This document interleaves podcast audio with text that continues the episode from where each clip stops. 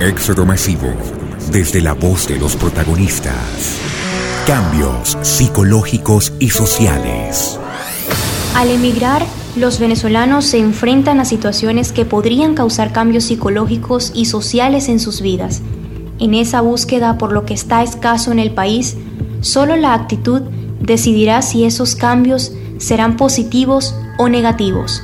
Es así como lo explica la psicóloga venezolana Yuglenis Rivas. El ser humano está estrechamente ligado a sentir comodidad de estar en su zona de confort y el emigrar es el primer paso para abandonarla, entendiendo por zona de confort lo que se conoce, lo que es conocido, mis hábitos, mis rutinas, todo lo que es mi vida. específicamente más grave, o sea, el problema de emigrar realmente es que sales de tu zona de confort y hay un movimiento emocional, movimiento en todos los sentidos que te permite experimentar una serie de emociones que pueden ser para impulsarte o paralizarte. Pensamiento genera emoción y emoción conducta. Si los pensamientos que la persona que emigra son de frustración y de que dejó todo atrás y se acabó su vida va a accionar desde allí, desde el fracaso. Pero si el significado es empezar una historia nueva, va a acceder al éxito porque va a verlo como una oportunidad de crecimiento y mejora. Rivas también menciona que el tema de la inmigración es demasiado subjetivo y cada historia es diferente, por lo que le recomienda a los venezolanos ser responsables y no víctimas de sus decisiones.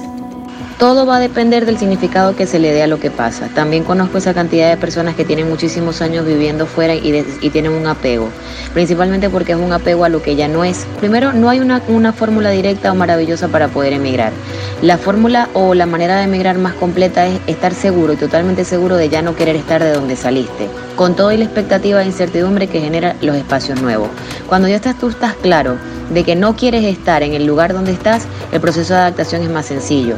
Por tal motivo es más importante entender y es más sano cuando la persona sale por voluntad y convicción de que ya no quiero seguir allí y no porque salgo huyendo de una situación. Desde huir me, coloco como víctima, desde, desde haberlo decidido soy responsable de mi decisión. Un inmigrante puede finalmente aceptar la transición y salir adelante dependiendo del significado que le dé a la situación. La transición es sencillamente soltar y no guardar los anhelos de lo que ya fue y no pudo ser. Éxodo masivo, desde la voz de los protagonistas, con Jackie Sánchez.